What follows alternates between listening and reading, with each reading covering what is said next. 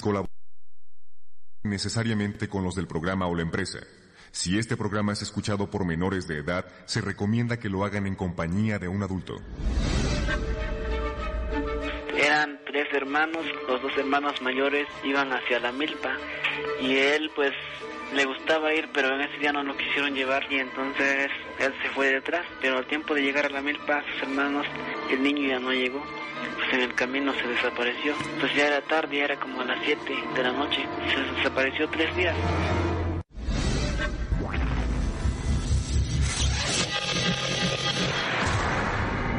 Buenas noches. Es momento de compartir los relatos e historias de terror que nos dejarán fríos. En vivo, desde la Ciudad de México, Grupo Fórmula presenta.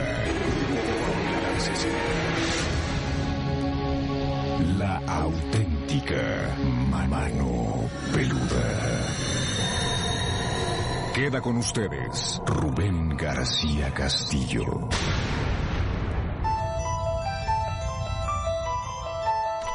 Amigos, amigas, buenas noches, saludos como siempre en esta noche de el día, ya no sé ni qué día estoy, es jueves, jueves, jueves, hombre. Saludo como siempre a todo el universo peludomaníaco que nos acompaña todas las noches y que hace que nuestro programa eh, siga adelante y sigamos escuchando buenas historias de terror y de suspenso Usted lo sabe, querido amigo, lo vamos a estar esperando. Vías telefónicas de comunicación a sus órdenes, viernes, eh, mañana. Hoy es jueves, le digo que... ¿Qué habrá pasado? ¿Por qué Rubencito anda medio despistado? Bueno, al ratito les comento el asunto, ¿verdad? Saludo como siempre a nombre del staff de lujo que hace posible esta transmisión. Producción Georgina Avilés Ulloa, Ignacio Muñoz Montes de Oca, Javi Baez allá en los controles, micrófono Rubén García Castillo, mucho gusto para acompañarlos, mucho gusto por estar con nosotros. Vamos a recordar parte de la historia de la mano peluda, ¿sí? Aguántame tantito, dice, espérame tantitito, vamos a ver qué pasa por aquí, qué pasa por allá, y estamos listos, ¿verdad? Perfecto. Adelante, mis queridos amigos, venga la mano peluda. Don José Espinosa de Los Ángeles, California. Amigo Pepe, show, how are you? fine, thank you. Oh, that's right, that's right. What do you do right now, man?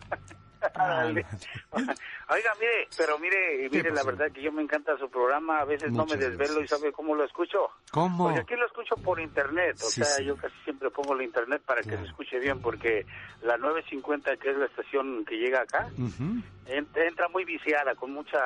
Interferencia, mucho ruido. Sí.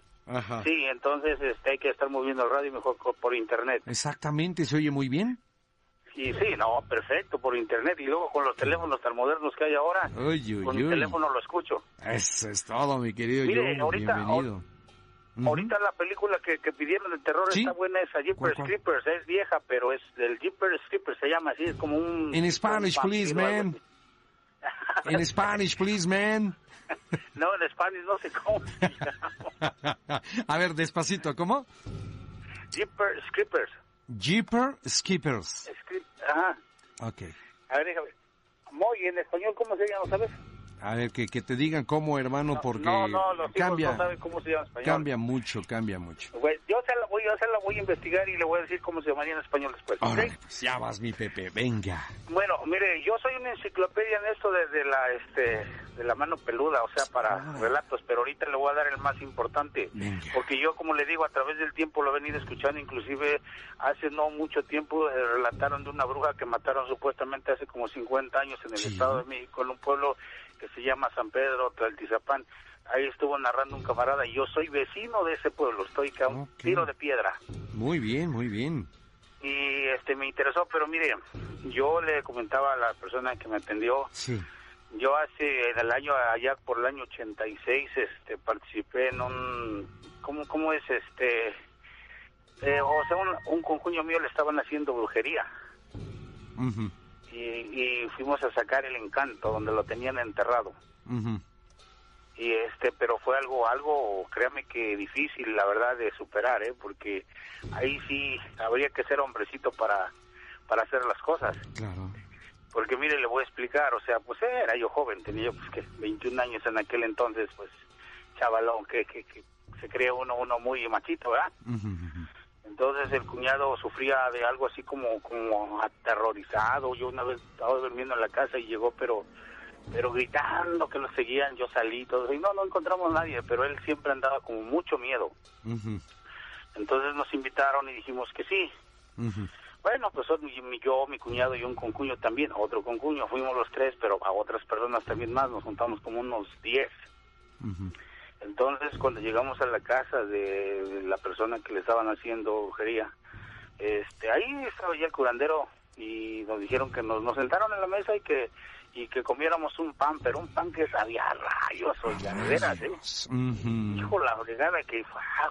Entonces ahí dijeron que sacáramos una carta de la baraja, Ajá.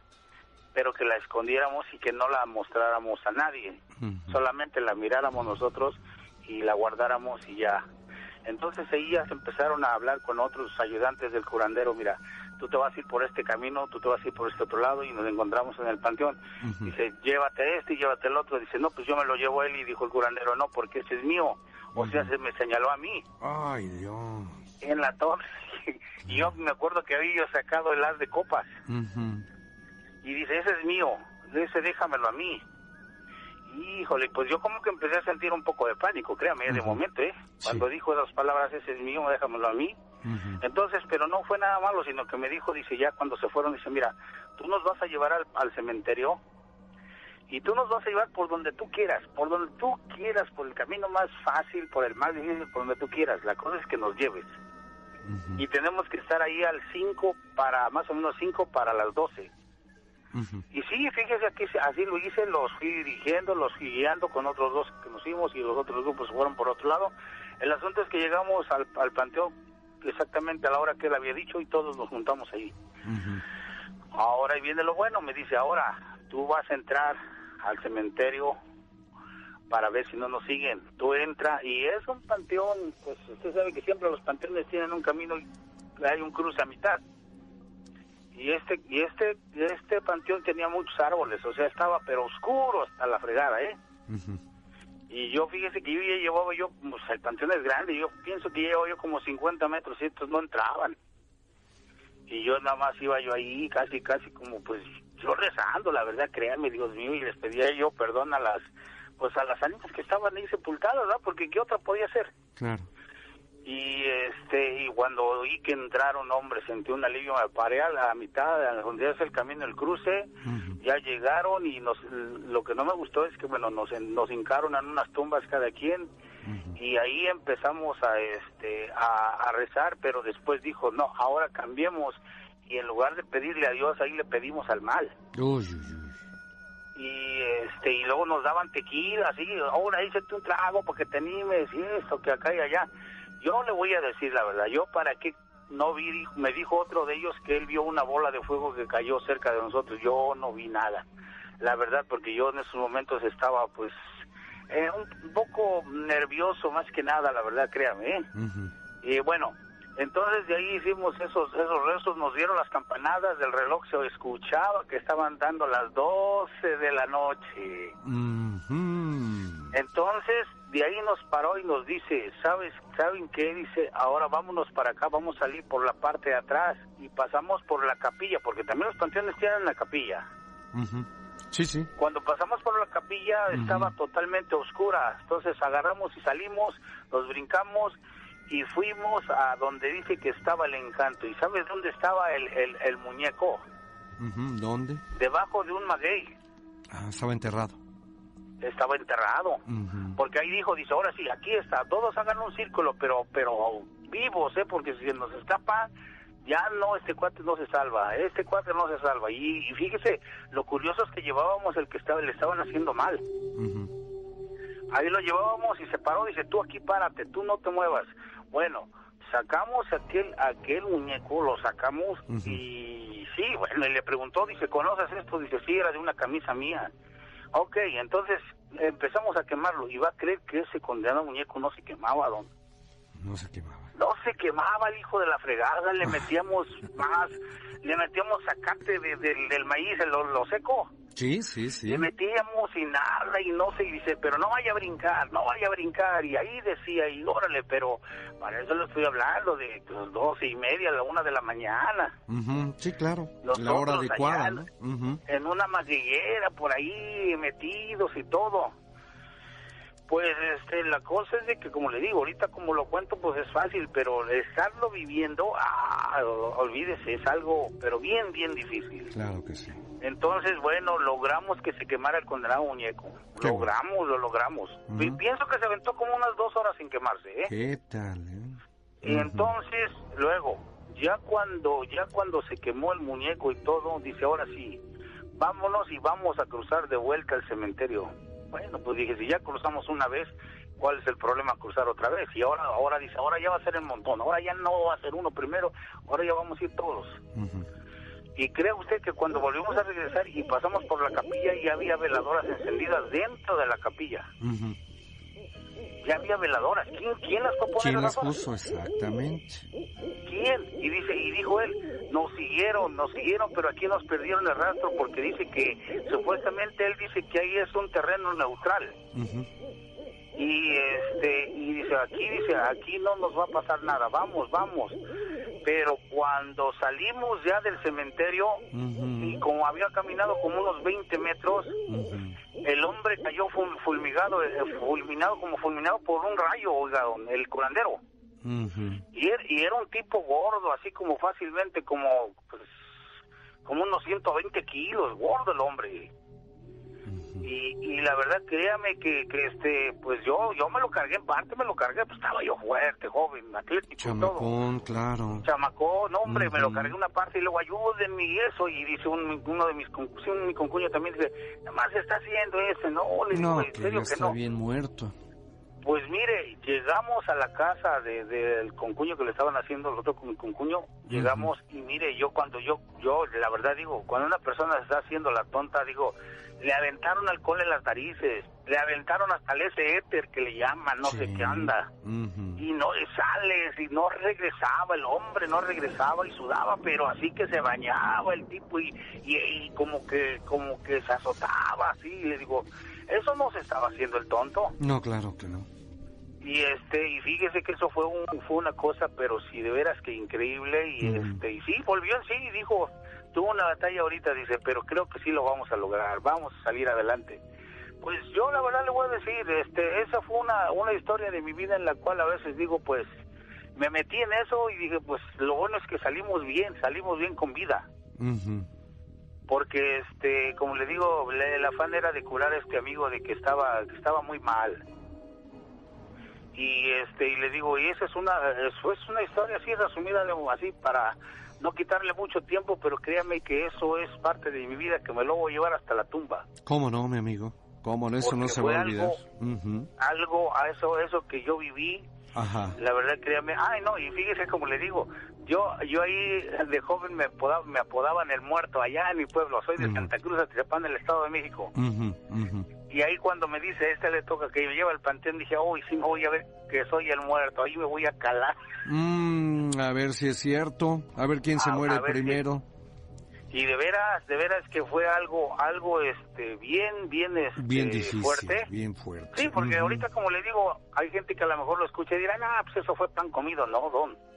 Eso fue algo que, que, que, que, que de veras habría que tener bien puestos los pies sobre- sobre la tierra. Claro, claro. Y este y le digo, y pues mire, el programa este me encanta, yo como le digo una de las cosas, este, a veces por la mañana cuando estoy trabajando mejor lo, lo escucho en el podcast. Claro, claro, es muy buena idea. Porque, porque así ya, pues como ustedes lo suben al otro día ya está a buena hora Sí, ya mediodía. Y ya lo escucho y este, ya lo escucho y sin desvelarme tanto. Oye, mi Pepe, pero, pero no es lo mismo Pues yo sé, pero es que, escucharlo en la un- noche que en el día, ¿no? Bueno, pero este hay ocasiones que, por ejemplo, le digo, los escucho a uno, yo tengo aquí una casita donde me subo a mi, aquí le llaman un ático, allá lo que le El llamamos ático. un terrado. Exactamente. Entonces allá me, me, me hice mi recamarita, me duermo allá solito y mire, a veces escucho las historias solito. Órale, pues es solamente Pero- los hombres pero- hacen eso. Pero, pero, pero fíjese que le digo una de las cosas. Yo más adelante le voy a hablar sobre otro relato y ¿Cómo como le digo, yo tengo, yo he visto las brujas ahí en ese pueblo que le digo Sí. que dice que no, no sé si usted se acuerde, pero sí estuvo relatando un señor acerca de una bruja que mataron hace 50 años más o menos. Sí, sí. Y este, yo me llamó la atención y le digo, y en ese pueblo, en ese pueblo, ahí, ahí salían mucho las brujas en las noches. Perfecto. Bolas de fuego que caían en un lugar que en un ex convento, ¿cómo la ve? Órale. Ahí sabe, sabe, como referencia, sabe como referencia donde a lo mejor usted conoce. Santiago Tianguistenco, Estado de México. sí, de donde era Salvador Sánchez exactamente, usted me ganó la palabra, amigo, uno de los grandes boxeadores que dio que ha dado México. Santiago Eh, Tianguistenco, Estado de Ese México. pueblo tuvo, Ujú. ha tenido dos hombres muy famosos. A ver, ¿Y sabe quién es el otro, verdad? ¿quién es el otro? El otro se llamó Carlos Jan González. Órale. El, el que el que dijo una vez la frase que nunca se la quiso adjudicar, pero recuerde que dijo una vez que le preguntan, señor Jan Ujú. González, ¿usted- Ujú. ¿es usted de Santiago Tianguistenco? Ujú. No, señorita, Santiago Tianguistenco es, Es mío. qué buena, oh, qué buena respuesta. Qué bueno, mi Pues- Pepe, pues muchas gracias por haber llamado, hombre. Ya sabe, como le digo, aquí lo escucho y más Muchas adelante le voy a volver a llamar para Por otro favor. relato, para que otra persona este, también entre a la línea. Te vamos a estar esperando, mi amigo, ¿eh? Muchas Claro que sí. gracias. Gracias. y como dice Sí, Cambio fuera, como dice quién? el Toluco, porque aquí me dicen el Toluco. Al y Toluco. fuera. Pero no López. Ah, no, no, ah, ese es un gran, ese fue un gran boxeador. también. Así Usted- es, sí, se- Toluco se ve que usted López. sabe de box. Más de Fox. De, De Fox, de Ah, Fox. de Fox. Ah, yo entendí de Fox. Ay, del presidente Fox. No, no, de Fox. El botudo, el que decía "Cha- chiquillas y chiquillos. Así es. No, no, pues hay más o menos del box. ¿Se acuerda usted? Pues nada más por mencionar tres. Así rápido que no es, no es programa de box, ¿verdad? Pero nada más para mencionar tres nombres. Es este José Medel, Mantequilla Nápoles, Oh, Carlos Monzón y No, uno no, más no. por ahí, Nino Benvenuto. Nino ah, Benvenuto. no, pues es, eh, es que usted, este, usted es un poquito más grande que yo. Yo soy más para acá todavía. No, tres años Yo- mayor que usted, mi Pepe. pues Ahí nos vamos dando un quien vive. Órale. Ay, más o menos somos. bien. Ujú. Qué bueno, qué bueno. Ya sabe, de aquí para adelante va a ver que le voy a llamar más seguido. Por favor, mi Pepe, y que pases muy bonita noche. Muchas gracias por haber llamado, ¿eh? Igualmente a usted. Buenas Hasta noches. luego, amigo. Gracias. La mano peluda. Exactamente. La mano peluda, el lado oculto de la sonrisa, ofrece números telefónicos 01800 8103 01800 8970 Estamos multilínea 51 66 3403. Con mucho gusto para nuestros compatriotas allá en la Unión Americana o bien en Canadá 1-866-850-1631 y 1-866-850-1632. La verdad que nos va a dar un gusto enorme el volver, eh, si usted ya ha llamado en alguna otra ocasión, volver a encontrarnos. Si usted no ha llamado, nos va a dar mucho gusto el establecer contacto por primera vez. Gracias a todos ustedes, amigos peludomaníacos y de hueso colorado, o de hueso negro, o de hueso renegrido. Eso fue lo que dijeron los amigos peludomaníacos. Nosotros nos habíamos quedado en de hueso colorado nada más. Pensábamos que eran los únicos. Pues no, señor. Hay también de hueso negro y de hueso renegrido.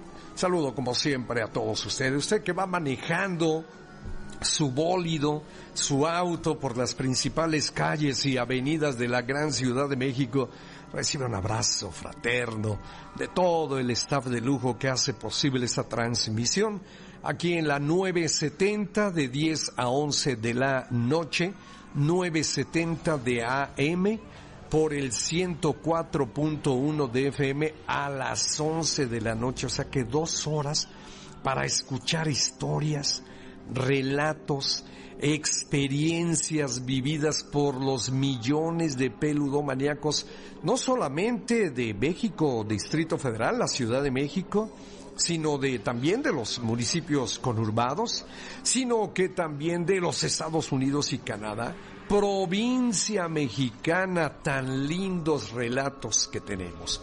Amigos, vamos a seguir con ustedes ofreciendo más historias en la mano peluda. Seguimos con más aquí en la mano peluda. Es Jennifer Ruiz Vázquez de la delegación Cuauhtémoc. Jenny. Hola. Hola Jenny. Hola, noches, don Rubén, ¿cómo Bueno, está? Bien, reina, ¿tú qué tal? Bien, aquí, estudiando. Me da gusto saludarte. Hola, buenas noches. Buenas noches, cuéntanos una historia. Bueno, este, yo tenía una tía, Ujú, mm, un poco lejana por parte de la familia de mi mamá, que decía que, bueno, siempre una señora afuera de su casa se ponía a vender jabón. ujú. Y la niña estaba chiquita, tenía como unos cinco años, y siempre salía a hablar con la señora y jugaba con el producto que la señora vendía. Y cuando se murió, pues la mamá no le dijo nada por sentir feo. Claro. Y este y la, la niña decía que la que la veía y que la veía y mamá y ve a la señora del jabón y ve a la señora del jabón.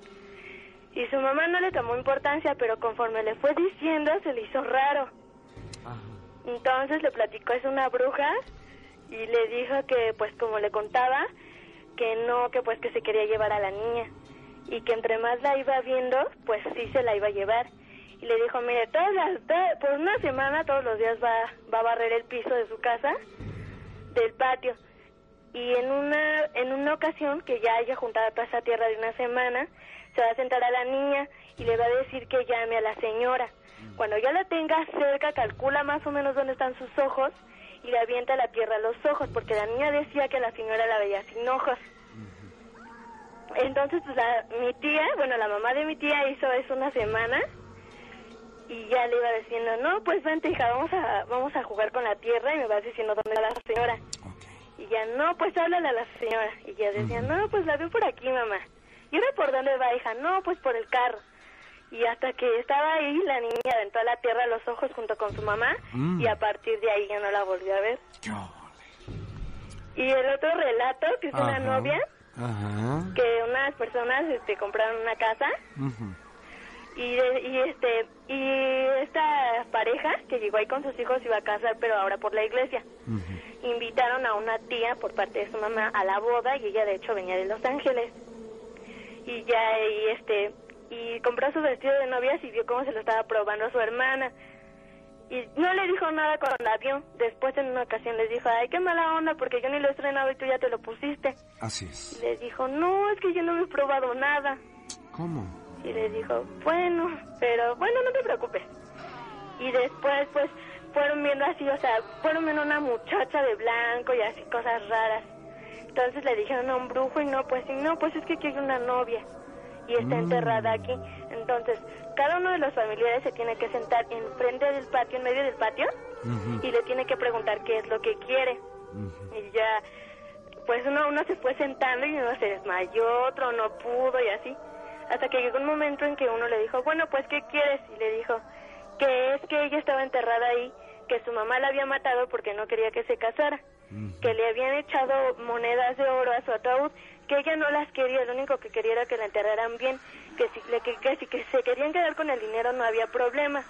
Y sí, cuando, cuando empezaron a excavar ahí, pues vieron que ahí estaba el cuerpo de ella, Ajá. este con su vestido de novia y sí había dinero, entonces pues ya le dieron una, un entierro digno, Claro. ya se dejó de desaparecer, dejó de, de aparecerse y el dinero lo invirtieron en la casa.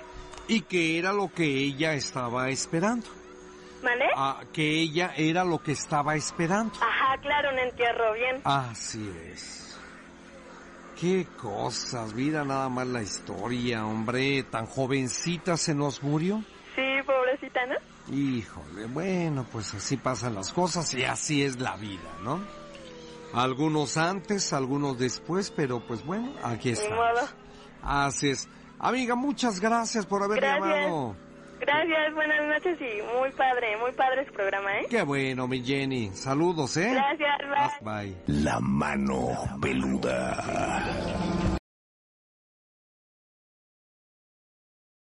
Bien, andamos en la brega, mi querido amigo. ¿Y tú cómo te encuentras? Este, pues gracias a Dios bien. Qué bueno. Salud. Me da gusto. ¿eh? Me da mucho gusto que estés bien de salud. Ustedes, a los radioescuchas, Gracias. eh, don ¿Qué Rubén, amigo? este, y que Dios me los bendiga siempre. Igualmente, mi querido amigo, para ti y para tu familia. Gracias, don Rubén. ¿Qué Bueno, tienes para esta yo hablé algunas veces y quiero aclarar Sí. que yo tengo historias que me platicaron mis tíos, mis abuelos, mis Ujú. primos, ¿no? Y también pues soy un repetidor de esas narraciones para contribuir en la tradición oral de esta cultura, porque bien sabemos que un pueblo sin identidad cultural es un pueblo que no tiene identidad. Sí. Pero también tengo experiencias personales muy vívidas con, con Rubén. Y le quiero platicar esta última así rapidísimo. Fíjese que los padres de mi mujer, bueno, mi suegra era la última que quedaba y murió hace años. Entonces, en su testamento dejó dicho que se vendiera y que se repartiera en partes iguales. Bueno, este, por un azar del destino, nos tocó hacer de los basureros, de ir a, este, o sea, el que se llevó el, el pedazo más grande, este, nos dejó su basura, y pues bueno, fuimos a levantar y a limpiar ahí. Este, yo entré en la noche de un miércoles hace 20 días. Solito, es una casa grande, don Rubén, cuatro pisos, biblioteca, cuatro recámaras, sala, comedor, patio, estacionamiento para cuatro carros, este, grande, grande, grande, esas que sí causan miedo porque además son frías. Y, es- y, pues bueno, yo entré, nomás habían dos focos en toda la construcción, y pues bueno, empecé yo a, a revisar. Y entonces encontré los retratos de mis suegros arrumbados en un rincón. A veces critico yo la falta de religiosidad que tenemos nosotros las personas para no saber, querer, respetar y, y venerar lo que es nuestro pasado. Bueno, yo los saqué del rincón, los limpié, los acomodé ahí en el antecomedor, Ujú. traje dos velitas de mi casa, las prendí, un incienso, una cruz de madera que estaba por ahí también arrumbada, se las puse. Y yo queriendo dejar constancia del hecho, tomé unas fotografías, don Rubén, Muy bien. el primer día, unas fotos. Sí. Usted, me imagino que sí lo sabe, ha oído hablar de los orbes. Los orbs, o, o bien orbes, me da las... ¿Orbes o orbs? Eh, sí, en inglés orbs, en español orbes. Exactamente. Don Rubén. Así es. Entonces, las cinco fotografías que yo tomé del altarcito que, levantamos religiosamente mi mujer, es la hija de los señores y yo, este, bueno, tomamos la iniciativa. Este, en las cinco fotografías, don Rubén, aparecen orbes O orbs, Sí, sí. pero en la fotografía nada más de mi suegra. En la segunda Nada fotografía más, hay cinco orbs. En la primera hay un orb muy grande, exactamente frente a su cara. Y le digo a mi mujer, mira mi amor, este, pues todavía están aquí, ¿no?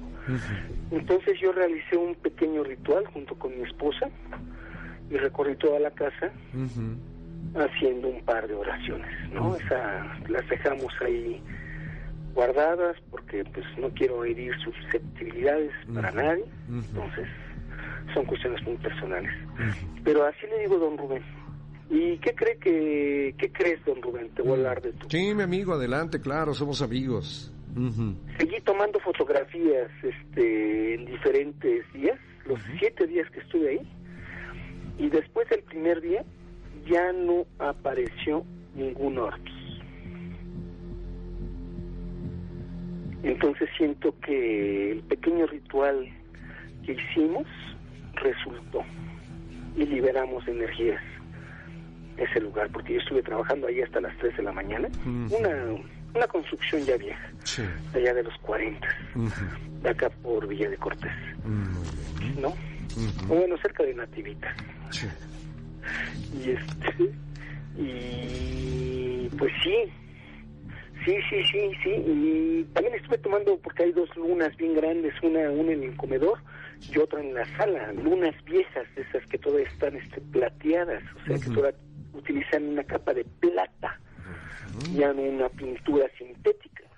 ¿no? Porque para cuestiones este, místicas pues, se necesita plata y cristal, es una combinación. Muy bien. Bueno, y este, tomé fotografías, pum, pum, con mi cámara, con flash, sin flash, esperando a ver si lograba este, encontrar alguna imagen. Pero no, no encontré nada, don Rubén.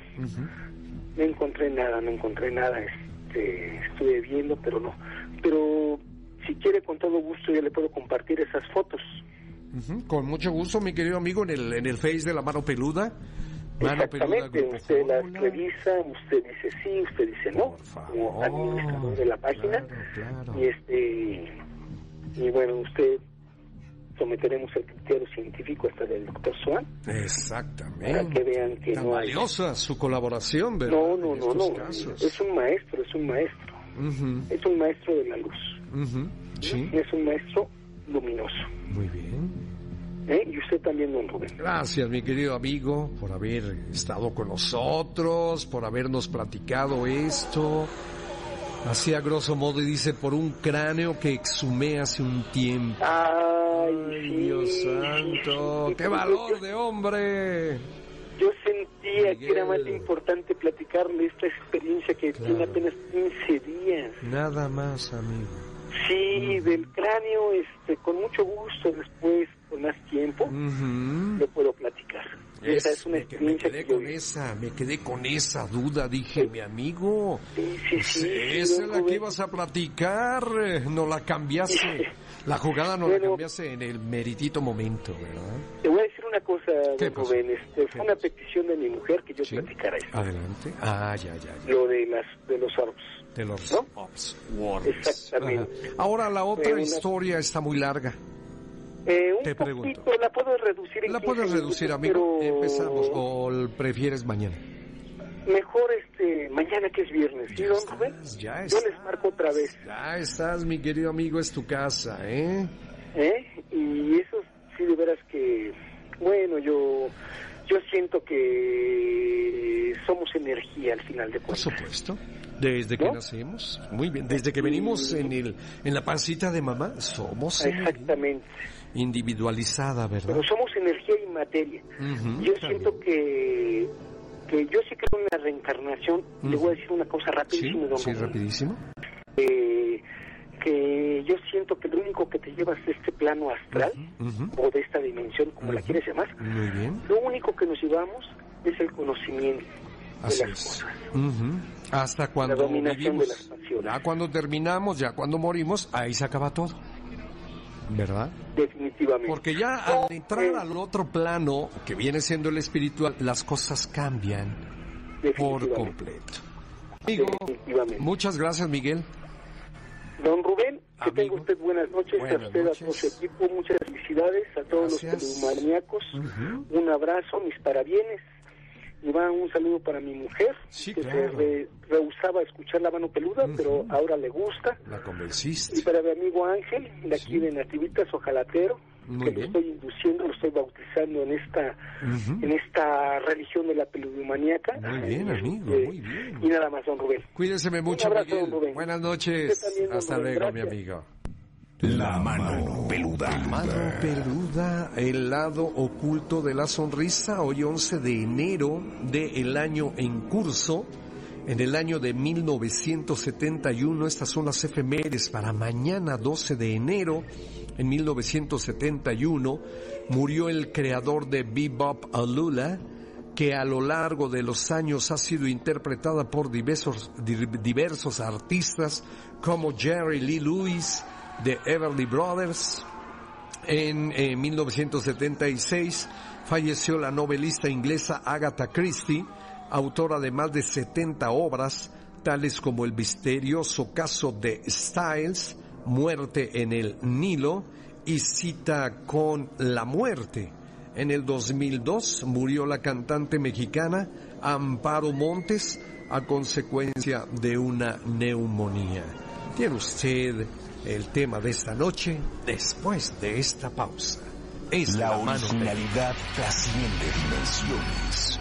Quédate en la auténtica mano peluda. El lado oculto de la sonrisa. Regresamos.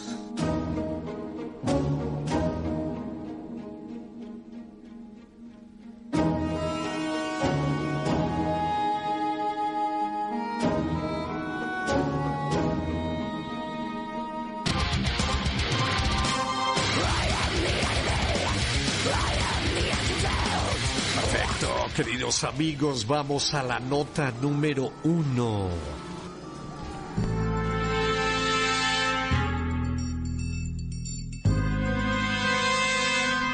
En Occidente creemos que los fantasmas son manifestaciones de espíritus de muertos cuyas almas no han podido descansar y pasar a mejor vida.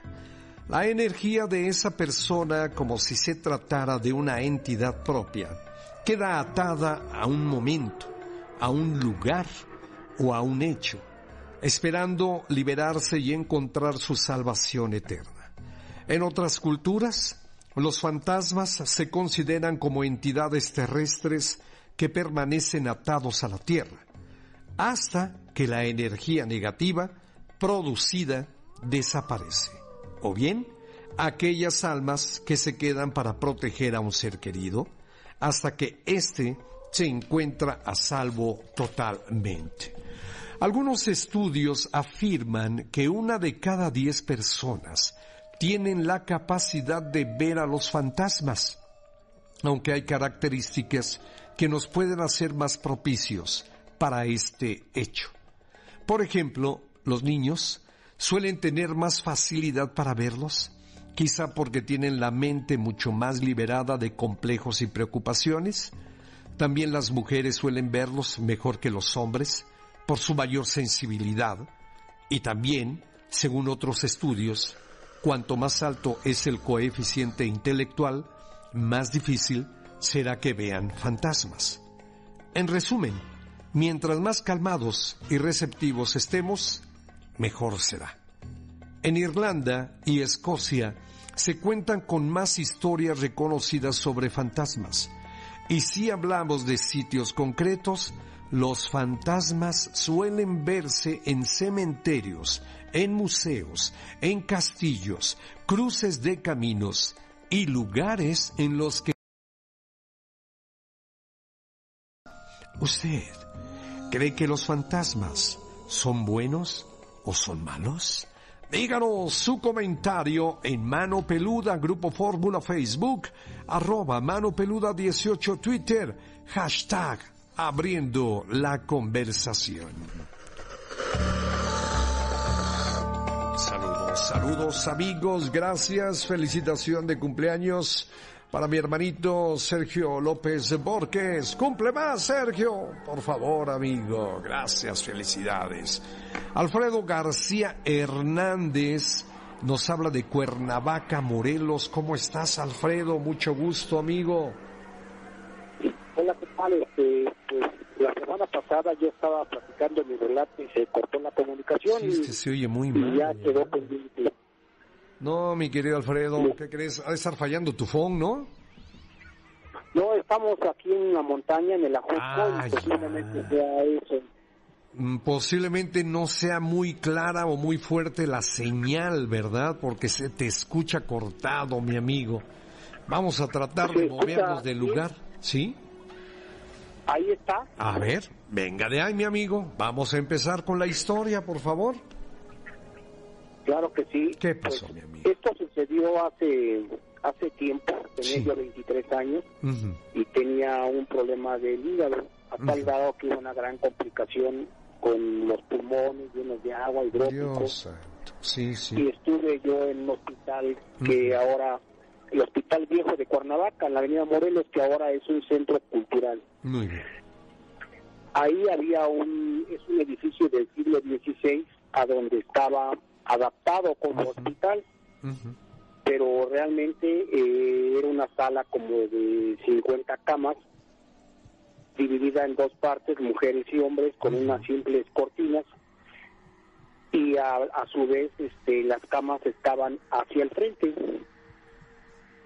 El, la cama número 13 era la última que se ocupaba yo este yo no sabía por qué eh, todo el mundo como que ocultaba algo no me querían explicar. Pero más sin en cambio eh, era algo muy raro porque gente que llegaba a esa cama moría. Sí es cierto la número 13 amigo. Sí, una persona de Tasco con una simple tos un problema de nebulizaciones que necesitaba.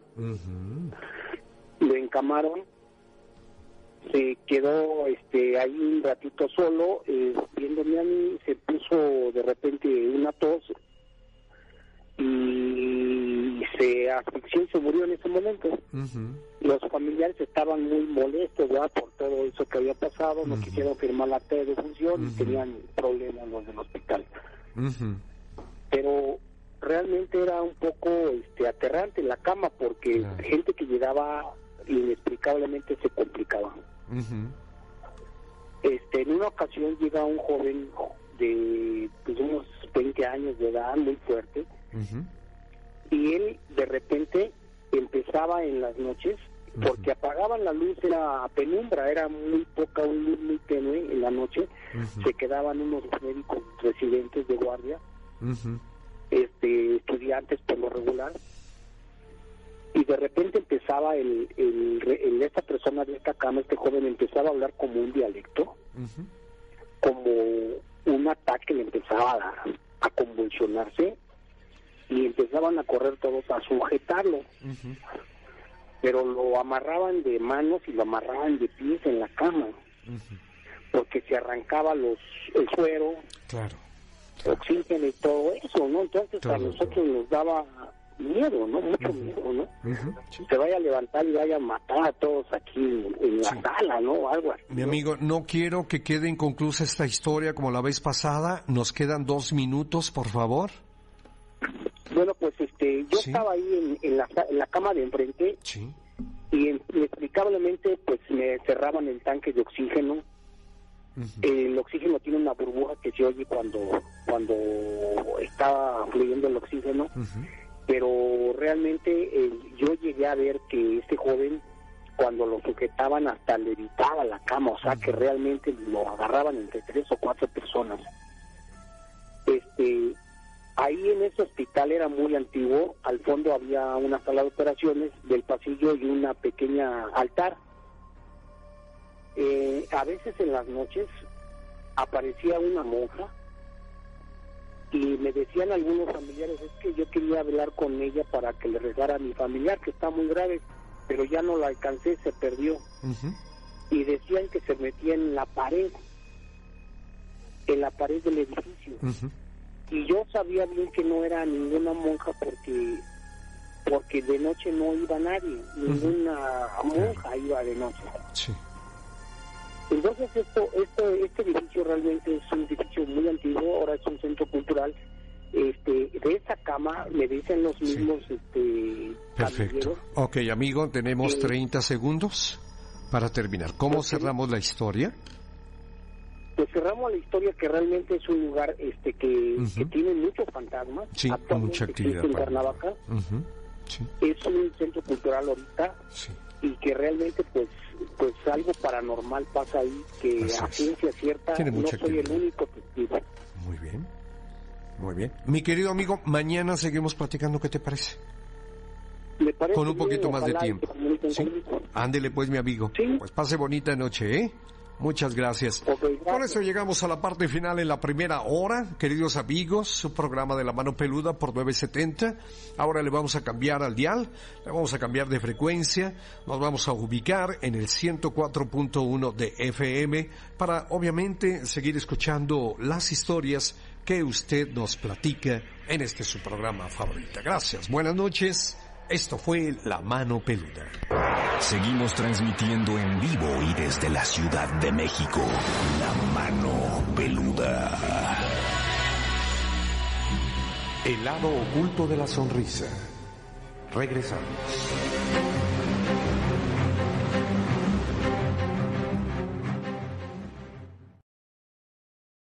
Un día como hoy, un 11 de enero, un día como hoy, pero de 1971, murió el cómico mexicano Arturo Manrique Elizondo, mejor conocido como el Panzón Panseco, quien con Ramiro Gamboa, el tío Gamboín, hizo pareja cómica durante 13 años. En 1991 falleció el actor mexicano Guillermo Orea. Él participó en innumerables películas, entre otras, Aprendiendo a Vivir, El Castillo de los Monstruos, Knockout y El Esqueleto de la Señora Morales. En 1996 murió el actor cómico argentino de cine, teatro y televisión, Mauricio Borenstein, mejor conocido como Tato Bores. En el 2008 murió el escritor y poeta oaxaqueño Andrés Enestrosa. Saludo como siempre el tema de esta noche, la pregunta de esta noche.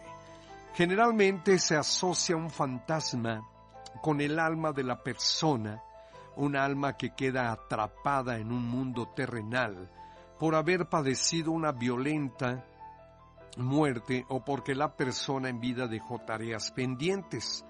La controversia acerca de la existencia o no de los fantasmas es un tema que seguramente nunca tendrá una conclusión. Mientras tanto, usted cree que los fantasmas sean buenos o son malos. Díganos su comentario en Mano Peluda, Grupo Fórmula, Facebook, arroba Mano Peluda 18, Twitter, hashtag abriendo la conversación. Saludo, querido amigo peludomaníaco de Hueso Colorado, Bernardo Méndez. Saludos, mi Bernie.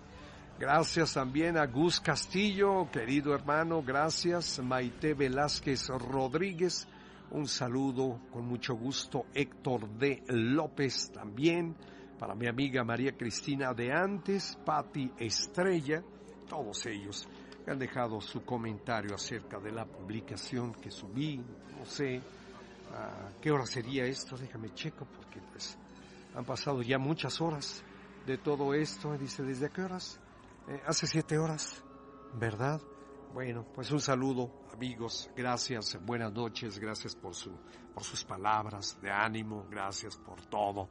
Lo que nos han dejado aquí en la mano peluda, todos y cada uno de los integrantes, que conformamos el staff de lujo, ¿verdad? Estamos muy agradecidos con sus palabras y sobre todo que pues siempre los vamos a llevar en nuestro corazón. A sus órdenes, vías telefónicas de comunicación y pues nos va a dar mucho gusto volverlos a tener aquí, aunque sea ya por los últimos días, ¿verdad? De la transmisión. Eh, si gusta usted participar con nosotros, hágalo, hágalo y nosotros con mucho gusto sacaremos su llamada al aire para sabernos, para enterarnos de todo lo que sucedió en esa ocasión. Dice, ¿qué hacemos? ¿Qué hacemos? ¿O qué? Eh, ¿Por qué fue lo que, que nos sucedieron estas cosas? Vamos a escuchar a Rosalío Navarro. Él nos habla del Estado de México. Estado de México, Rosalío, buenas noches. Buenas noches, señor Rubén. Mi amigo, bienvenido. Pues aquí estamos otra vez, señor Una este, vez más. Claro, claro, bienvenido, mi querido Rosalío. Hacías falta, amigo, ¿eh? Sí. ¿Qué nos comentas? Bueno. ¿Qué nos comentas, Rosalío? Bueno, mire, es la, la segun- el segundo relato de la subida del muerto. Ah, quedamos que la, a- ayer, ¿verdad? Precisamente contaste el primer relato. Este es el segundo relato. ¿Qué pasó, mi amigo? Mire, este, esto sucedió en el año de, de 1992 en la colonia San Rafael de lo, de lo que es hoy la Ciudad de México. Trabajaba yo en Alfonso Herrera, número 104. Ya. me desempeñaba yo como soldador. Entonces, este, a mí nunca me habían invitado a trabajar extra. Yo entraba a las 7 de la mañana y salía a las 4 de la tarde. Tempranito. Cierto día me dijeron que urgían dos piezas este, y que me quedara a trabajar sin postre. Fue la única vez que me quedé. Sí. Y entonces este, tenía yo que soldar, este, digamos, un, un, este, un, ¿cómo, cómo me explicara yo? Este, no me acuerdo por el momento. Ujú. Este, un, una especie de tubo grande, macizo, que medía como 7 pulgadas y arriba tenía una rueda que medía como 40 centímetros y tenía un bisel como de pulgada y media que unía las dos piezas. Todo eso lo tenía yo que rellenar a pura soldadura. Y empecé a, a- ya soldé la, les puse escuadra, este, los puntié y, y ya estaba todo preparado y empecé a soldar, empecé a rellenar, a rellenar y la primera pieza la terminé a las 8 de la noche. Para esto, este, ya estaba pues avanzada la, se puede decir que la noche y estaba yo solo en el lugar donde estaba yo trabajando. Ese taller estaba a la vuelta de Alfonso Herrera, que era Francisco Pimentel. Cierto. Ahí claro. había otro taller. Entonces, ahí había un, este, o está mejor dicho, un condominio pegado a la pared de donde trabajaba yo. Y se oía cómo subía y bajaba la gente, había mucha luz, este, mucho bullicio en el, en el edificio porque era de cinco niveles. Entonces, este, me sentía yo en ambiente, no había nada, no, no, todo estaba muy perfecto. Y yo me acuerdo que bajé la pieza con una grúa aérea, bajé la pieza, subí la otra y empecé a, este, a soldar. Estando ya soldando, de pronto se me terminó el electrodo y subí la careta para este, cambiar el electrodo y este lo cambié. Bajé la careta para soldar, pero me llamó muchísimo la atención que me pareció que la luz bajó de intensidad. Curiosamente, con la curiosidad, subí la careta y vi, miré la luz y efectivamente la luz estaba casi este, muy, muy opaca, muy, no se veía este, nada de luz, pero sí este, se veía que el foco estaba prendido.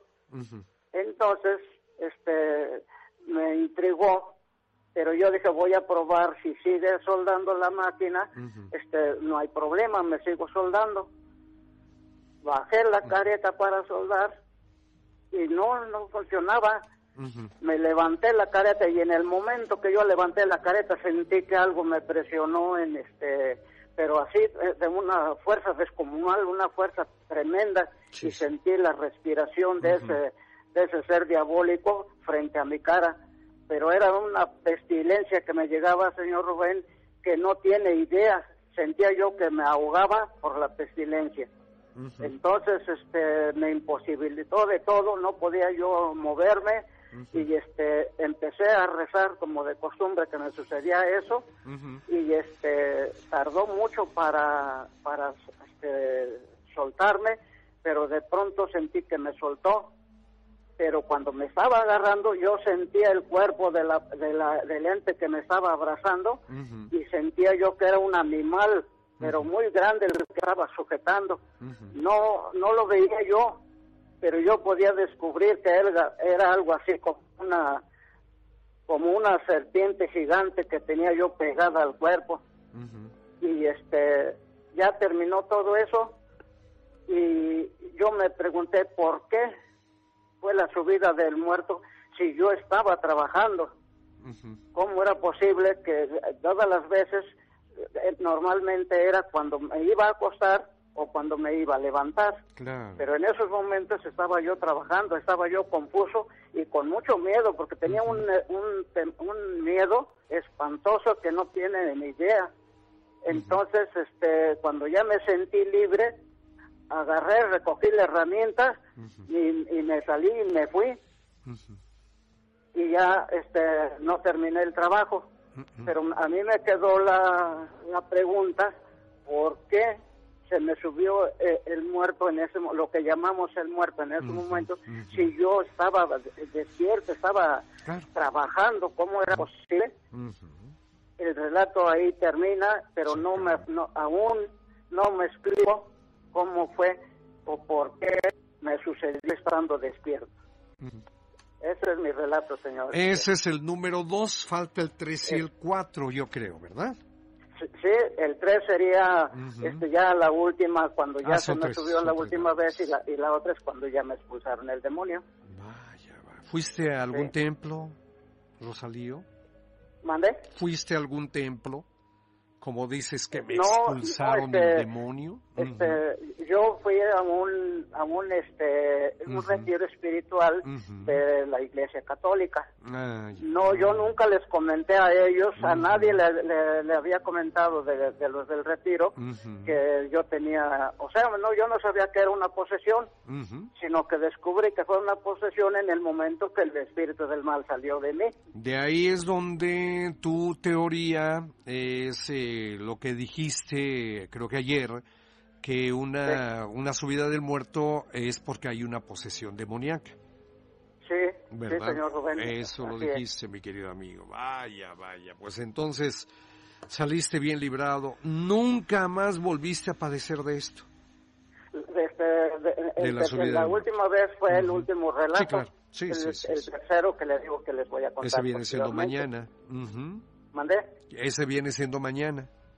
Pues sí, si usted me, me lo permite, si Claro. me da licencia y usted me lo permite, Claro, por este, se los contaré para, para posteriormente contarles cómo fue el- la, la subida del... Sí, la, la amigo. expulsión. Así es, mi querido Y amigo. Mañana quisiera yo adelantarle, señor Sí, Rubén, si me lo permite, Sí. que en ese re- a partir de ese retiro que sucedió el este el viernes este 17, sábado 18 y domingo 19 de, de agosto del 96, Ujú. Sí. perdón, del 95. 95, un año antes. Ujú. Sí, del año del 95. Sí, sí. Entonces, este, a partir de ese ya empieza una serie también de revelaciones con, con respecto a Dios, porque yo posteriormente tuve, en ese mismo retiro, me sucedieron tres revelaciones con, con este, con ya con espiritualmente con Dios, y no sé si me permita este, adelantarle con quiénes fueron los encuentros, ¿sí? Muy bien, muy bien. ¿Sí? ¿Eso lo vamos a platicar mañana o, o qué? ¿Qué me decías? Este, eh, eh, mañana le contaría lo de la, La tercera subida de la del última muerto. subida del muerto. Expulsión del demonio. Sí, Sí, bueno. es correcto, Entonces, sí. mi querido Rosalío. Entonces lo dejamos pendiente. Por favor, para mañana, mi amigo. Sí, que, que pase usted buenas noches Buenas y noches. que Dios me lo siga bendiciendo. Gracias, Rosalío. Buenas noches, amigo. La mano luego. peluda. Gracias. Vamos a la nota número dos, hablando de fantasmas. Usted, ¿sabe por qué los fantasmas se les dibuja con una sábana y cadenas? La temible imagen del espectro que vaga por el mundo vestido con una tela blanca se popularizó en la Edad Media, pero los espíritus no siempre tuvieron ese look. En las culturas antiguas, el alma de los muertos podía tomar otras formas. Fue a partir del siglo XIII cuando se general- generalizó la idea de que los fantasmas son reproducciones exactas del cuerpo en el entierro, hasta el punto de conservar el vestuario de ese momento. Así, la sábana de Casper tiene su origen en los sudarios, lienzos de lino o algodón blanco con los que antiguamente se envolvían los cadáveres. Por su parte, las cadenas que arrastran los espíritus errantes simbolizan sus ataduras a la vida terrenal. Se creía que las tareas que el difunto había dejado pendientes les impedían encontrar descanso tras su muerte y le atrapaban entre este mundo y el otro. Leyendas, experiencias, fotos, sonidos videos y otros medios son pruebas de la existencia de la aparición de fantasmas, desde viajes astrales o experiencias extracorpóreas hasta dispositivos especiales para captar cambios de temperatura y sonidos en una habitación. Las formas son mucho, muy variadas. En este último caso, la detección de voces generalmente inaudibles por el ser humano son llamadas psicofonías y en el caso de imágenes, psicoimágenes. ¿Usted ¿Cree que los fantasmas sean buenos o sean malos? Dígalo, su comentario en Mano Peluda, Grupo Fórmula Facebook, arroba Mano Peluda 18 Twitter, hashtag abriendo la conversación.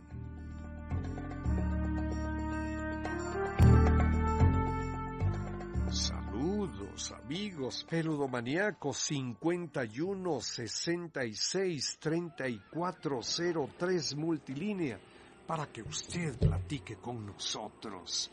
Rosa Domínguez, Estado de México, está con nosotros. Hola Rosita, buenas noches. Hola, buenas noches. ¿Cómo está Rosita? Este, pues hablo para contar este. Ah, bueno. Un suceso que me pasó hace algunos años. Ah, bueno, sí. este, es acerca de mi bebé. Muy bien. ¿Qué le pasó a tu bebé? ¿Qué te pasó? Bueno, pues yo tuve a mi hija un poco joven. Este, fue a los 15 años cuando yo tuve a mi hija. ¿En serio? Entonces, este, pues, haz de cuenta que yo vivía con mi esposo y todo. Y este, y pues yo, pues, vivía en una casita así de láminas, así pequeñita. Entonces, este, el baño pues estaba a un lado del cuarto, pero estaba descubierto y todo, entonces en la noche pues teníamos que salir hasta afuera, pero no había barda ni nada, estaba así todo despejado. Vivíamos cerca del canal. Entonces, este, pues una ocasión ya era, este, ya era tarde. Este, escuchábamos ruidos en el baño y todo. Pero entonces, este, lo que pasó raro fue que siempre el otro día en la taza del baño amanecía sangre. Mm. Entonces, pues no era pues no era nadie de la casa. Entonces, pues eso se nos hacía un poquito raro. Limpiábamos y al otro día temprano igual volvía a, haber sangre como si algo hubiera pasado. Poca, no era mucha, pero pues había sangre. Había sangre, claro. Ajá, entonces este, pues sí, sí me daba miedo. Entonces, este, bueno, en ese tiempo pues yo, este, amamantaba a mi hija. Ella estaba pequeñita, tenía aproximadamente cuatro meses. Entonces, pues yo lo que siempre hacía era cuando yo la escuchaba llorar, pues, este, no prendía las luces ni nada, nada más pues agarraba, me levantaba mi blusa y le daba de comer. Así con mis ojos cerrados y todo. Entonces, esta ocasión pues normal, como todas las noches lloró mi bebé y pues, este, agarré y pues yo la sentía al lado de mi brazo porque yo siempre me lo dormía al lado de mí, en mi brazo. Sí. Entonces, este, esa ocasión lloró y pues ya normal me levanté mi blusa y yo sentí como estaba comiendo. Pero este, pero igual seguía llorando, entonces pues yo pensé y dije, ¿cómo va a estar comiendo y va a estar llorando? Entonces empecé a tocar al lado de mi brazo y no tenía nada. Y agarré este, y pues le dije a mi esposo rápido que prendiera la luz. Entonces, este, en ese momento, pues prendió la luz y yo no tenía a mi hija, no tenía nada. Y con la sorpresa de que mi hija estaba abajo de la cama, pero hasta atrás, o sea, hasta como si, o sea, o sea, yo dije, si se hubiera caído, pues estaría ahí, este, abajo de la cama tirada, pero estaba hasta atrás de la cama. Y completamente dormida. Ajá, estaba hasta atrás de la cama, pero este pues yo la levanté y no tenía ningún rasguño ni nada. Entonces, este, ajá, mi hija estaba dormida y todo y, y yo dije, entonces, ¿qué era lo que yo había escuchado? ¿Y qué fue lo que yo sentí que estaba comiendo y que yo sentí que tenía algo en mi brazo? Entonces, pues he escuchado rumores de que pues cuando son pequeñitos los niños, pues luego se los quiere llevar la bruja y todo eso. En realidad, pues no sé si es cierto, pero pues la verdad sí me espanté. Entonces, este, pues mejor decidimos bautizarla. Y este, y pues ya a partir de que la bautizamos, pues ya no pasó nada. Ah, qué bueno, bueno. bueno, pero, pues, pero tú no descartas, ¿verdad? O al menos está en tu pensamiento esa interrogante. ¿Habrá sido la bruja? Sí, la verdad sí, este, pues yo sí pensé que había sido eso, porque pues este, bueno, en los pueblos tienen mucho la creencia de que pues eso sí existe. Entonces, pues la verdad yo no quise descartarlo y pues mejor este actué antes de que pasara otra cosa. Por supuesto. Y bueno, no es este, no es así la primera vez que nos han pasado cosas un poco raras. Más que nada a mí. A mí, este, pues sí se me ha también este subido el muerto y así. Y pues sí es una sensación muy fea. Bueno, se dice que se te sube el muerto. En realidad no sé a qué se deba, no sé qué sea, pero pues sí es una sensación muy fea que se siente. ¿Qué es lo que se siente? Mm, bueno, pues este... A mí no se me ha subido el pues, muerto. ¿Cómo se siente? ¿Cómo sabe uno o por qué dice que se le subió el muerto? Ajá, bueno, pues porque, bueno, en primera yo he escuchado lo que se siente y lo he sentido. ¿Qué sientes? Yo en mi caso he sentido mm, como que estoy despierta pero no me puedo mover. Yo este le grito a mi esposo pero en realidad no estoy gritando sino nada más todo eso en mi mente. Pero pues no no me puedo mover ni nada. Y pues ya cuando pues yo lo que hago es ponerme a rezar y Y ya con la realidad como que se me pasa, le digo a mi esposo, oye, te estaba hablando, te estaba, te ¿qué te dice esto? Me dice, es que ni siquiera te estabas moviendo. Claro que no. Me dice, nada más este, estabas, este, como que vi que sí estabas soñando algo mal, pero pues no, no te movías ni nada. Entonces, pues ya han sido varias ocasiones que pues sí me ha pasado eso. Bueno, y, que ha pues, salido victoriosa de esa situación, Rosita, ¿verdad? Sí. Qué bueno. Sí, la verdad. Amiga, cuídate mucho. Muchas gracias por habernos llamado, ¿eh? Sí, muchas gracias. Estamos en contacto, Rosita. Saludos a la familia, por favor. Muchas, gracias. Buenas este, noches. Bueno, pues yo le quiero mandar un saludo a toda mi familia. Así es. Y este, a la familia Domínguez. Sí. Y pues que ahorita estamos pasando por un momento, este... Difícil. Pues tenemos un, un familiar, este enfermo, uh. está pues debatiendo entre la vida y la muerte y pues este, y pues esperamos que salga bien. Primero Dios, primero Dios, mi querida Rosita. Cuídate mucho. Gracias. Buenas noches. Sí, hasta mañana. La mano peluda. Saludos, saludos a todos hasta mañana. Claro, claro, con mucho gusto. Marina Medina Guarneros de la Gustavo Madero. Hola Marina, buenas noches. Hola, buenas noches. Bienvenida, amiga, la mano peluda. Gracias. ¿Qué hay para esta noche? Bueno, tengo un relato. Sí. Que me pasó a mí. eh, yo estaba muy chiquita cuando esto pasó. Bueno, no tan chiquita, tenía, ¿qué será? Como 10 años. Y este, llegamos a rentar un departamento. Entonces, allí en el departamento donde vivíamos, pues mi mamá se quedaba con su pareja y con mi hermano, que también estaba chiquito. Entonces yo dormía sola en otra habitación. Eh, pasó un tiempo cuando las cosas estaban así normal, pero un día eh, recuerdo bien que no podía dormir, no sé por qué razón, y este y me quedé despierta hasta pues noche y estaba viendo la televisión, la tenía prendida, entonces de repente o sea, tenía mi puerta en, entreabierta y veo que pasa una, una sombra, pero pues obviamente pues, yo pensé que era mi mamá, ¿no? Voy a los mensajes, espérame tantito amiga, vamos a seguir. Y también ustedes amigos, es la mano peluda. Diccionario de lo oculto. BT es el método de técnica básica utilizado en parapsicología en el test de ESP y específicamente en fenómenos de clarividencia.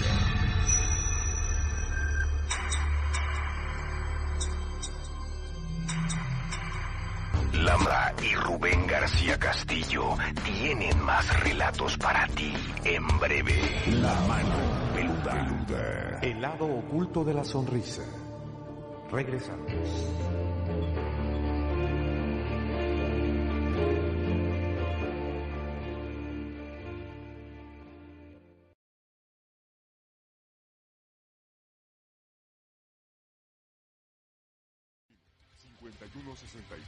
3403 y 3330-4968. Para Estados Unidos, Lada Internacional sin costo, 1866-850-1631 y 1866-850-1632. En la mano peluda, queremos escucharle. Mano peluda, peludomaníacos de hueso colorado en su programa La Mano Peluda. Aquí estamos y tenemos en la vía telefónica. Ella es Marina Medina de la Gustavo Amadero. Seguimos, Marina, ¿qué más? Sí. Adelante.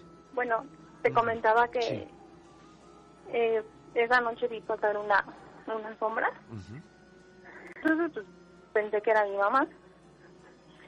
Y pues no me tomé importancia. Pero entonces estuve como que esperando a que regresara mi mamá y vi que pues, la sombra no volvía a pasar, pero como te comento no le di importancia. Y entonces así fueron pasando ya más días y pues me empecé a dar cuenta de que en la madrugada pues sí se empezaban a ver más cosas, se escuchaban muchos ruidos, eh, rechinaban mucho, o sea las paredes eran como de madera y se escuchaba que re, toda la noche estaban rechinando. Entonces, un día mi mamá salió y yo me quedé con una de mis tías.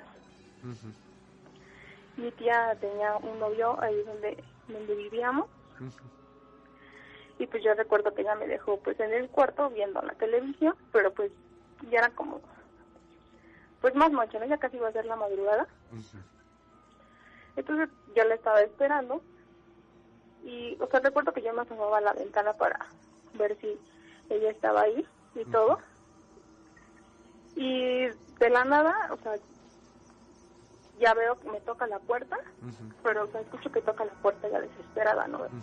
Ya voy y le abro y se mete corriendo al cuarto y se tapa completamente y me dice que, que no apague la luz y que no apague la televisión que había pasado algo muy feo, pero que no me, que no me quería decir hasta que amaneciera.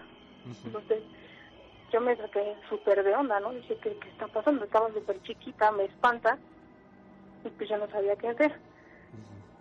Entonces, pues, estaba ella como paniqueada, ¿no? No respondía, o sea, yo, yo le, como que le pegaba y le decía, ¿qué pasa? Y me decía súper traumada que no me podía decir y que no me podía decir. Entonces ya como que me calma. De hecho yo hasta voy, le traigo un vaso con agua y le intento calmar, ¿no? Pero obviamente como niña tú te espantas porque no sabes qué está pasando. Entonces, pues le empiezo a preguntar qué pasaba, si le había pasado algo a mi mamá y me dice que no, que era una cosa que no sabía si ella podía creerlo y que no, no me lo quería contar a mí porque pues tal vez yo me podría espantar. Entonces pues, le dije que qué pasaba y pues yo como niña le pregunté que pues, si había visto algo. Y me dijo que sí, que pues, afirmativamente había visto algo allá abajo, que estaba con su novio. Y enfrente de mi departamento había un departamento que había estado desalojado. Entonces, este, me comenta que ya cuando su novio la iba, la acompañó ya para dejarla, que de repente se percataron de que pasó alguien a través de del departamento. Y como que no lo podían creer. Entonces se quedaron mirando fijamente y pues sí, era alguien que estaba pasando, sombras que pasaban alrededor de del departamento y se veían. Y pues por eso ella subió corriendo y así. Entonces yo le comenté que, que también aquí en mi casa pasaban muchas cosas. Se sospechaba de, quién, de quiénes eran esas sombras, de algún vecino, de alguien que murió ahí. ¿O, Pues, qué, qué- qué realmente- pregunta te hacías? Ajá. Realmente, cuando mi tía le comentó esto a mi mamá, como que en- con los vecinos trataron de, de ver qué pasaba, ¿no? Claro, claro. Y muchos de ellos decían que sí, que sí escuchaban muchas cosas, que sí se veían muchas cosas ahí. Entonces, pues a nosotros también nos llegó a sacar mucho de onda, ¿no? Como que... Y ya ni siquiera... Mi mamá no creía nada, ¿no? Era así como súper escéptica. Pero ya empezaban a pasar más cosas en el departamento, ya se empezaban a oír cada vez más los ruidos. Entonces, también preferimos mejor irnos de ahí. Ujú. Qué bueno. Sí. Qué bueno, y en es de esta forma ustedes toman sus cosas, se cambian de casa y en la otra casa no sucede nada, No. ¿verdad? Ya en la otra, ya todo tranquilo. Pero mi mamá pues igual seguía teniendo contacto con varios vecinos y dicen que sí, o sea, de hecho comentaban que el departamento donde vieron también las sombras. No sé, o sea, se desocupaba inmediatamente y no sabían por qué. Ujú. Sí, sí. O sea, llegaba una familia y se, nada más se quedaba como unos meses, un año y se iba. Y decían, eh, bueno, entonces era la casa, era la zona la que presentaba el mayor número de eh, estas eh, cosas, de esta actividad paranormal, y que mira hasta dónde se llegó que ustedes tuvieron que dejar la casa. Sí, porque mi mamá pues, o sea, de ser escéptica, pues le empezó a dar mucho miedo y dijo no. Y aparte pues yo me la pasaba el mayor tiempo en la casa sola, porque como ella trabajaba pues yo estaba ahí sola y pues sí me daba muchísimo miedo, ya no me Claro. quería quedar sola en ningún momento. Ya no, ya no. ¿Hace cuánto tiempo pasó esto? Hace como unos nueve años más o menos. ¿Estabas chiquita tú? Sí, sí estaba chiquita. ¿verdad? Obviamente, pues la soledad eh, hace que nuestra mente mm, haga muchas cosas. Piense diferente, haga, sobre todo pensamientos. Sí, más de pequeña pues te empiezas a imaginar hasta lo que no. Sí, así es. Querida amiga, escuchamos tu historia. Muchas gracias por haber llamado, Marina. Ay, muchas gracias a ustedes. Gracias, que pase bonita noche, amiga. Hasta luego. Gracias igualmente. La mano peluda. La mano peluda, el lado oculto de la sonrisa. Queridos amigos, pues bueno, resulta que hoy fue un día funesto para nosotros. ¿Verdad? Nos da eh, la, mm, pues eh, esta decisión de que el programa de la mano peluda sale de la programación de Grupo Fórmula y entonces pues hago un subo una publicación que se las leo al detalle. Luego de 22 años y casi 5 meses de duración, el programa, nuestro programa La Mano Peluda, llega a su fin.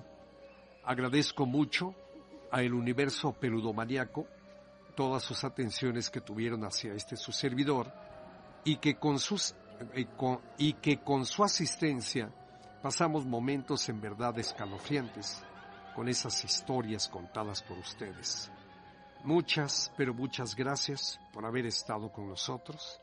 A nombre de todos los que hicimos posible este programa, Georgina Áviles Ulloa, Ignacio Muñoz Montes de Oca, Marshall, Abelito, JJ, que ya también ya, ya no está con nosotros. Eh, ¿Quién más? ¿Quién más? Pues bueno, algún compañerito que cubría mm, determinadamente el turno de la noche. A todos ellos, muchísimas gracias. No les decimos adiós, sino hasta pronto. Eh, que sea, ojalá, muy pronto. Nos, pues vaya, nos estaremos comunicando a través de esta maravilla que son las redes sociales para informar dónde andaremos. Por lo pronto, mañana, el programa de la mano peluda es la última transmisión. Le decía usted, luego de 22 años, eh, llega a su fin. A todos los amigos que nos han dejado sus comentarios, a todos los amigos que, que, que hice, que hicimos a lo largo de estos siete años en la segunda etapa, en la segunda temporada, cuando llegué en el 2010 y que ahora en el 2018 pues terminamos con el programa. Gracias, muy amables. Mañana es el último programa de La Mano Peluda. Estamos tristes, pero bueno, sabemos que vienen cosas buenas. Muchas gracias a nuestros directivos por habernos dado la oportunidad de poder presentar este trabajo, que yo le decía a usted que al final de cuentas no era trabajo. Al final de cuentas era una pasión que teníamos, ¿verdad? Con todos ustedes y un compromiso, un compromiso muy, muy marcado. Muchas gracias a todos ustedes. Vamos a seguir amigos, tenemos a David Florentino de la Venustiano Carranza. David, buenas noches. Buenas noches. ¿Cómo estás amigo? Bien, gracias. Te oigo medio cansadón ya. Ya estás cansado. Sí, ya está cansado. Adelante David, ¿qué nos cuentas amigo? Bueno. Sí. ¿Sí? Ok, sí estás ahí. Sí, estoy aquí. Adelante. Ok. Eh, pues mi relato trata de que una vez yo salí, iba a ir al baño y cuando yo iba acercándome casi cerca del baño, como a dos metros de distancia, se me aparece, sale del jardín una niña vestida de blanco y me dice, por aquí, dice, por aquí, dice, por aquí, ¿ves? por aquí. Entonces sentí un miedo, como escalofríos empecé a sentir. Entonces ya me hice a un lado y me fui al baño, ya pasé. Y cuando me regresé, sentía como que alguien me perseguía. Entonces, como empezaba a temblar así, y era como las 12 de la noche, y entonces empezó a lloviznar, empezó a caer gotas, y empecé a escuchar algo en el techo de la casa, como que algo caía, como si fuera un guajolote, ¿no?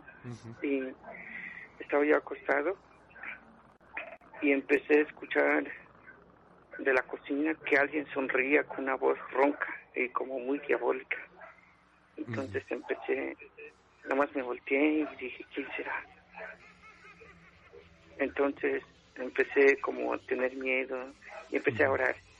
Ya después de eso me dormí y empecé a tener pesadillas así como pesadillas del diablo que estaba con una máscara de ojos rojos, su lengua salida para afuera, tenía una como una espada y me dijo, me mandaron para que yo te cuidara, dice. Entonces tuve miedo más, me asusté, desperté. Y al paso del tiempo, hace un año que encontramos un brujo y nos dijo que la niña era la muerte, que sí, que quería pues tener algo porque perdí la vista cuando tenía 15 años y que, al- que alguien me había trabajado para que me, me pasara así, que yo perdiera la vista eh, como que me pasara ese mal. Y cuando me hicieron ese mal, pues empezaron a encontrar gallinas muertas ahí en la casa. Empecé a tener pesadillas. En la muerte se me aparecía así en figura horrible y veía sombras muy feas, diabólicas, o seres con muchos ojos, pero muy feos y, y así difícil de describirlos.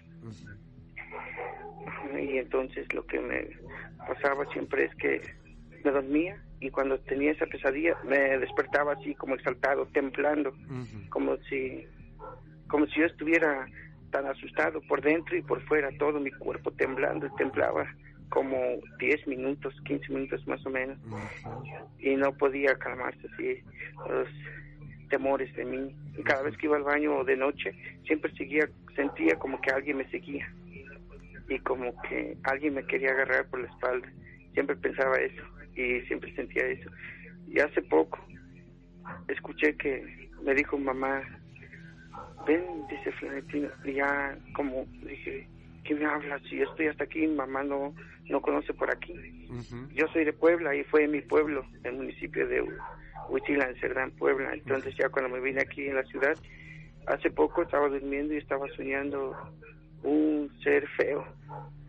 Estaba- Entonces cuando me eh, yo había escuchado de que la sangre de Jesucristo tiene poder y en mi sueño dije la sangre de Jesucristo tiene poder. Ya se fue cuando me desperté y escuché como en la ventana gritó muy feo, como si alguien hubiera golpeado a alguien y como una mujer que gritó. Sí, entonces ay, me tuve miedo un poco. Sí. Ento- Sí, mi mamá el 11 de diciembre fueron a peregrinar a la Virgen de Guadalupe. Entonces yo como el 12 me bajé a la, la noche, iba a hacer de cenar, cocinar y empecé a sentir miedo, como que alguien estaba parado detrás de mí. Dije, mejor me voy, dije, para arriba. Ya me vine subiendo y marqué a una amiga, le dije, empecé a sentir miedo, le dije, no sé qué me pasa.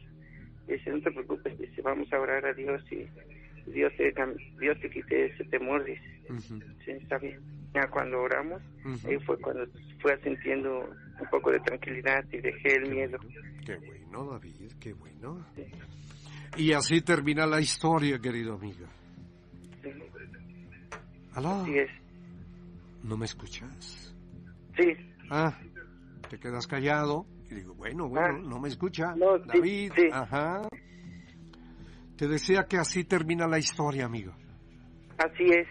Así termina. Así es, David, qué bueno. Bueno, pero fueron momentos muy difíciles, No, sí, ¿verdad? Sí. Que como dicen por ahí, no se les eh, recomienda y no se les desea ni al peor enemigo. No, Pero pues no, porque cosas que fueron pasan. cosas muy horribles Ya y, creo, mi amigo. sí, y son seres que causan miedo. Claro, claro. Y que pueden estar o están en cualquier lugar, ¿eh? A Eso cualquiera sí. de nosotros nos pueden sorprender en el momento menos esperado. Sí, es. Mi querido David, amigo, muchas gracias por haber llamado. Gracias. a Cuídate usted, mucho, amigo. David. Hasta luego, amigo. Hasta mañana. Hasta luego. Que Dios le siga prestando Gracias. muchos años su vida. Gracias. La, la mano La peluda. mano peluda, el lado oculto de la sonrisa, minutos finales en este 11 de enero del año 2018. Gracias a todos los amigos allá en la colonia Casas Alemán, a los amigos en la colonia allá en Santa Julia, ¿verdad? Saludos también a los amigos en el Toreo, en Ciudad Nezahualcóyotl. ¡Ah! cantidad enorme de personas, al igual que en los amigos de Ecatepec. Saludos también para todos ustedes. Recuerden que mañana, mañana la mano peluda a las 10 de la noche por la 970, por eh, el 104.1 de FM a las 11 de la noche. Mañana es viernes, cierre de semana y pues estaremos como siempre, como dicen por ahí, al pie del cañón a todos los amigos que quieran llamar y participar contándonos sus experiencias. Porque mucha gente dice, no, no, eso no existe. Lo de la mano peluda no es cierto. ¿Que no qué? Oiga usted, 22 años de estar escuchando diario, diario, diario historias y relatos, la que acabamos de escuchar a David Florentino. Dice, esto sucedió en Puebla con una niña, más adelante María Medina, eh, Medina, sí, Marina, es Marina Medina, Rosa Domínguez, cosas que suceden, amigos, ¿no es- a usted no le ha pasado nada, a usted no le ha pasado nada, a nadie le ha pasado nada aquí, no, sí, dos que tres, dos que tres veces nos han pasado. Pero dicen por ahí, téngale usted más miedo a un vivo que a un muerto. El muerto, ¿qué me puede hacer? Pues me espanta, me asusta, me sorprende. Pero el, eh, el vivo, no, no, no, no, no quiero ni pensar. Así es que vaya usted preparando ya las últimas historias que vamos a escuchar el día de mañana, porque lamentablemente la mano peluda deja de transmitirse ya mañana es el último día. Sí, mis amigos, a todos los, todos los grandes cuates que hicimos aquí. Qué barbaridad, qué historias vivimos, ¿eh? Qué cosas eh, tan increíbles nos contaron los amigos, los escuchamos. Y dijimos, ¿qué será? Y de ahí sacamos una frase que dice, las historias que usted escuchará a continuación están basadas en hechos reales. Se sugiere discreción. Y vaya, vaya, vaya que si son reales todas estas cosas. Si usted tiene algo que comentar para el día de mañana, hágalo desde las 10 de la noche. Le voy a mandar un saludito para Janet Mérida, ¿verdad? De un diario de circulación nacional muy importante.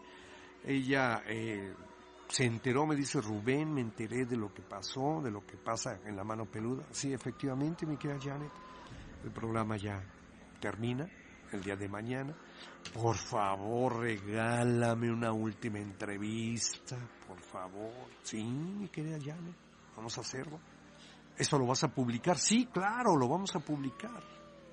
Ya mañana le preguntamos. Así en vivo, en vivo. A ver, a ver, Janet, ¿cuándo va a aparecer esta, esta última entrevista de la mano peluda? 13 de agosto de 1995, 10 de la noche, en punto, comienza esta larga trayectoria de la mano peluda, que gusta a chicos y grandes. Tres generaciones nos escucharon, nos acompañaron noche a noche aquí en la mano peluda, su programa.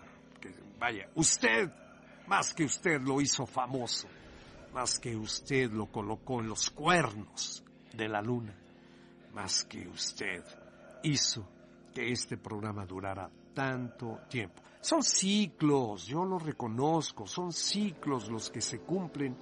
La mano peluda ha cumplido su ciclo.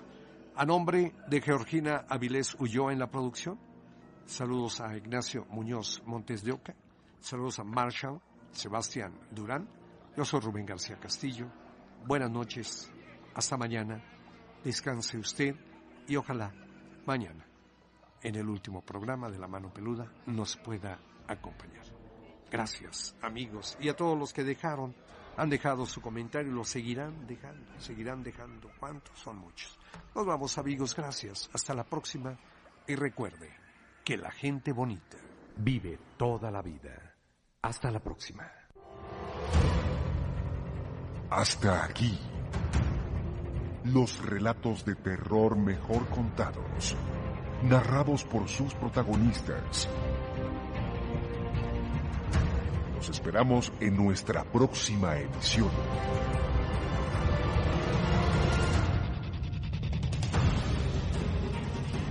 La mano peluda te espera. el cable con un resorte de bolígrafo.